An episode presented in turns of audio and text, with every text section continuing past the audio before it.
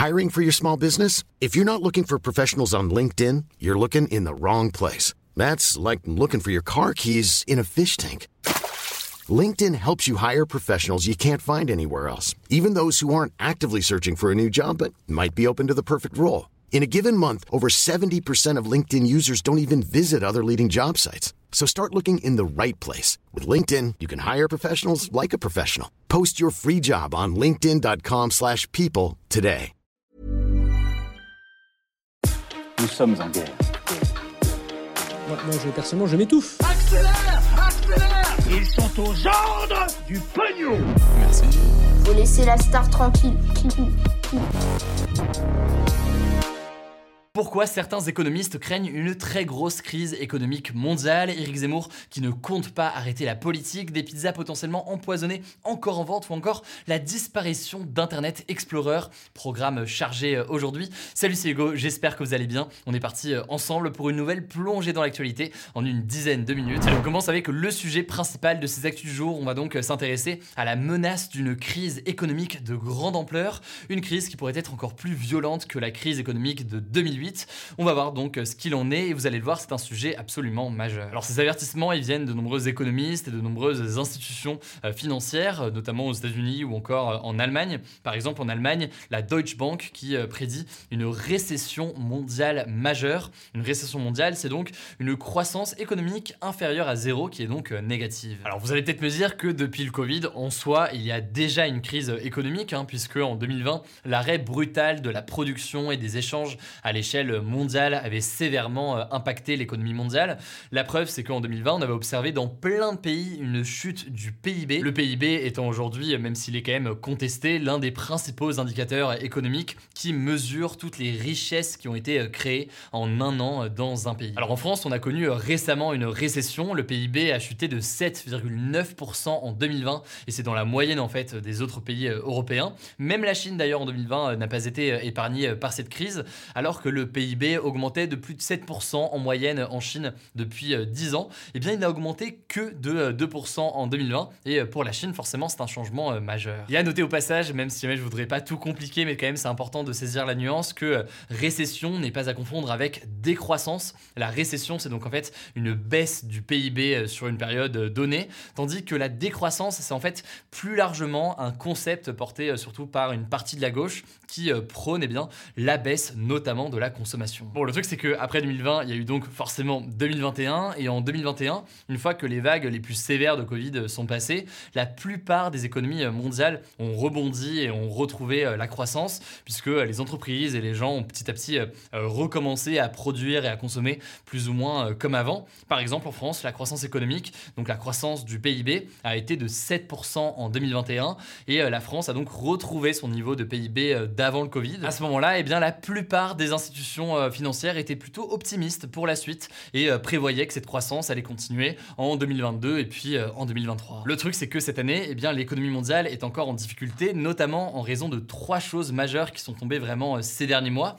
La première raison, c'est donc la guerre en Ukraine, on en a beaucoup parlé, qui a poussé les pays occidentaux, l'Union européenne, les États-Unis notamment, eh bien, à prendre des sanctions contre la Russie. Et forcément, eh bien, tout ça a pu perturber l'économie mondiale. Et au-delà de ça, la guerre en Ukraine a aussi entraîner eh bien, un ralentissement, voire un blocage des exportations euh, qui viennent notamment eh bien, de la Russie ou encore de l'Ukraine. Puis la guerre a aussi euh, perturbé notamment les exportations mondiales de blé, puisque eh bien, la Russie et l'Ukraine représentent 30% des exportations mondiales de blé. Et donc euh, cet arrêt complet quasiment du jour au lendemain a perturbé grandement l'économie mondiale. L'autre raison de cette perturbation en ce moment qu'on peut aussi noter, c'est le fait que, et là c'est pas forcément évident, ça peut paraître un peu paradoxal, mais c'est le fait que la reprise économique a été trop importante d'un coup après le Covid. En fait, tout le monde s'est remis à consommer euh, plus ou moins euh, comme avant euh, très très rapidement, sauf que eh bien, les entreprises ont eu du mal à adapter leur production pour faire face à la demande. Enfin, troisième raison qu'on peut observer pour eh bien, comprendre ce dérèglement, c'est le Covid qui est toujours quand même présent en Chine. On a beaucoup parlé de la situation à Shanghai qui était complètement verrouillée, la ville de Shanghai, pendant de nombreux mois. Tout ça peut avoir pour conséquence de paralyser là aussi une partie de l'économie, puisque la Chine est à l'origine de 19% de la production mondiale de marchandises. Bref, tout ça semble avoir été le point de départ de pas mal de choses, et notamment d'une forte augmentation euh, du niveau général des prix. C'est ce que l'on appelle donc euh, l'inflation. Généralement, les économistes estiment que dans une économie qui serait en bonne santé, l'inflation sur un an pourrait être d'environ 2%. Or là, on est très loin des 2%. Aux États-Unis, par exemple, et en Europe, l'inflation sur un an va se situer plutôt aux alentours de 10%. Et cette inflation, elle est portée notamment par une explosion des prix de nombreuses matières premières qui sont essentielles. Par exemple, le prix du blé a augmenté de 55% en un an avec donc notamment la guerre en Ukraine, mais aussi d'ailleurs des sécheresses dans un certain nombre de pays.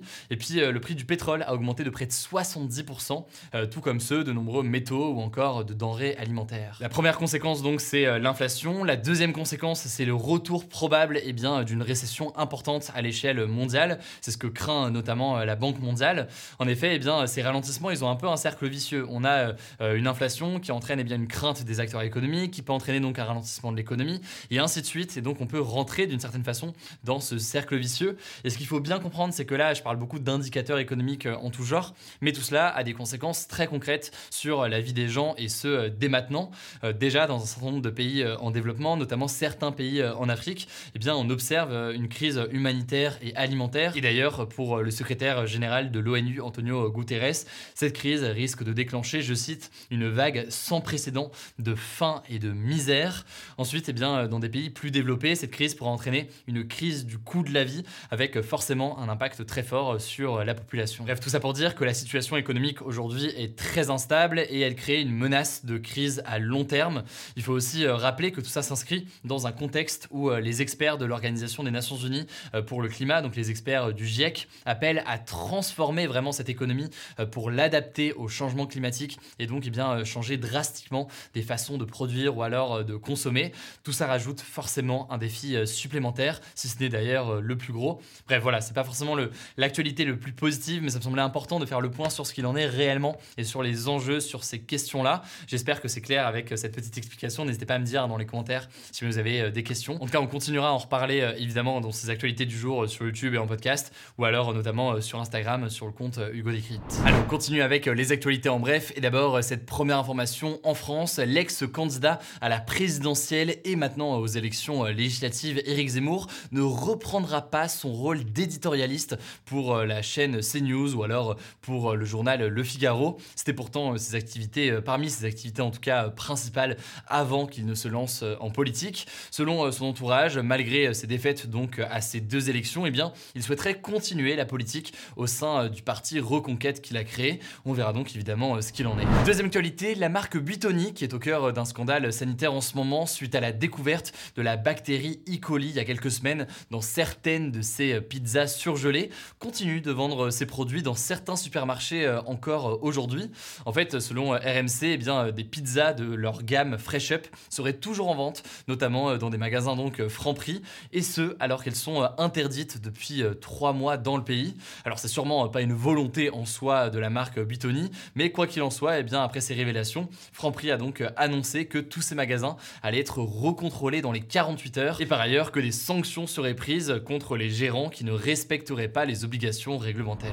Troisième actualité au Royaume-Uni maintenant, le premier vol d'expulsion de migrants vers le Rwanda en Afrique donc a décollé euh, ce mardi. Alors je vous en parlais il y a quelques semaines, quelques mois maintenant euh, quasiment, le gouvernement britannique a mis en place un projet très controversé qui consiste à envoyer des migrants qui sont arrivés donc illégalement au Royaume-Uni, les envoyer eh au Rwanda, un pays donc situé en Afrique de l'Est, et ce, quelle que soit leur nationalité. Autrement dit, ils sont euh, renvoyés au Rwanda même s'ils ne viennent pas du Rwanda ou même d'Afrique. L'objectif affiché du gouvernement britannique, c'est de réduire le nombre de migrants illégaux qui arrivent donc au Royaume-Uni. Et puis c'est aussi un partenariat avec le Rwanda, puisque le Rwanda a reçu 144 millions d'euros de la part du Royaume-Uni en échange de ces transferts. Et euh, le principe, c'est que euh, une fois leur demande d'asile acceptée au Rwanda, eh bien ces migrants donc euh, restent au Rwanda. Bref, plusieurs organisations de défense des réfugiés avaient déposé un recours en justice pour faire annuler ce projet qu'ils jugeaient eh bien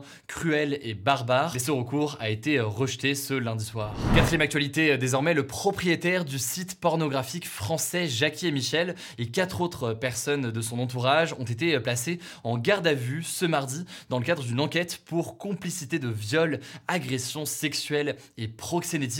En fait, cette enquête a été ouverte en juillet 2020 après un signalement de plusieurs organisations féministes qui ont relayé en fait les témoignages de plusieurs actrices qui assurent avoir été contraintes à des pratiques sexuelles parfois douloureuses et ce alors qu'elles n'étaient pas consentantes pour un certain nombre de ces actes. Alors, faut savoir qu'un autre site pornographique avait été condamné pour des mêmes faits il y a quelques mois. Je vous mets des liens en description pour en savoir plus. Mais c'est donc une nouvelle affaire qui illustre eh bien, des problèmes très graves dans une partie de cette industrie. Dernière actualité plus légère pour terminer, le navigateur Internet Explorer va disparaître officiellement ce mercredi. Alors Internet Explorer, c'est évidemment un logiciel de Microsoft qui a été lancé en 1995 et qui était en fait installé par défaut au départ sur tous les ordinateurs Windows. Et donc c'était une époque où il n'y avait pas encore Firefox ou encore Safari et Google Chrome. Et donc eh bien forcément Internet Explorer c'était carrément la star des navigateurs. Bref, désormais eh bien ce navigateur coûte trop cher à maintenir à jour et surtout eh bien il a été remplacé par le navigateur Microsoft Edge, un navigateur qu'on peut retrouver sur tous les ordinateurs Windows depuis 2016. Mais enfin donc c'est la fin d'une ère avec donc la fin d'Internet Explorer. Voilà, c'est la fin de ce résumé de l'actualité du jour. Évidemment, pensez à vous abonner pour ne pas rater le suivant, quelle que soit d'ailleurs l'application que vous utilisez pour m'écouter. Rendez-vous aussi sur YouTube ou encore sur Instagram pour d'autres contenus d'actualité exclusifs. Vous le savez, le nom des comptes c'est Hugo Décrypte. Écoutez, je crois que j'ai tout dit. Prenez soin de vous et on se dit à très vite.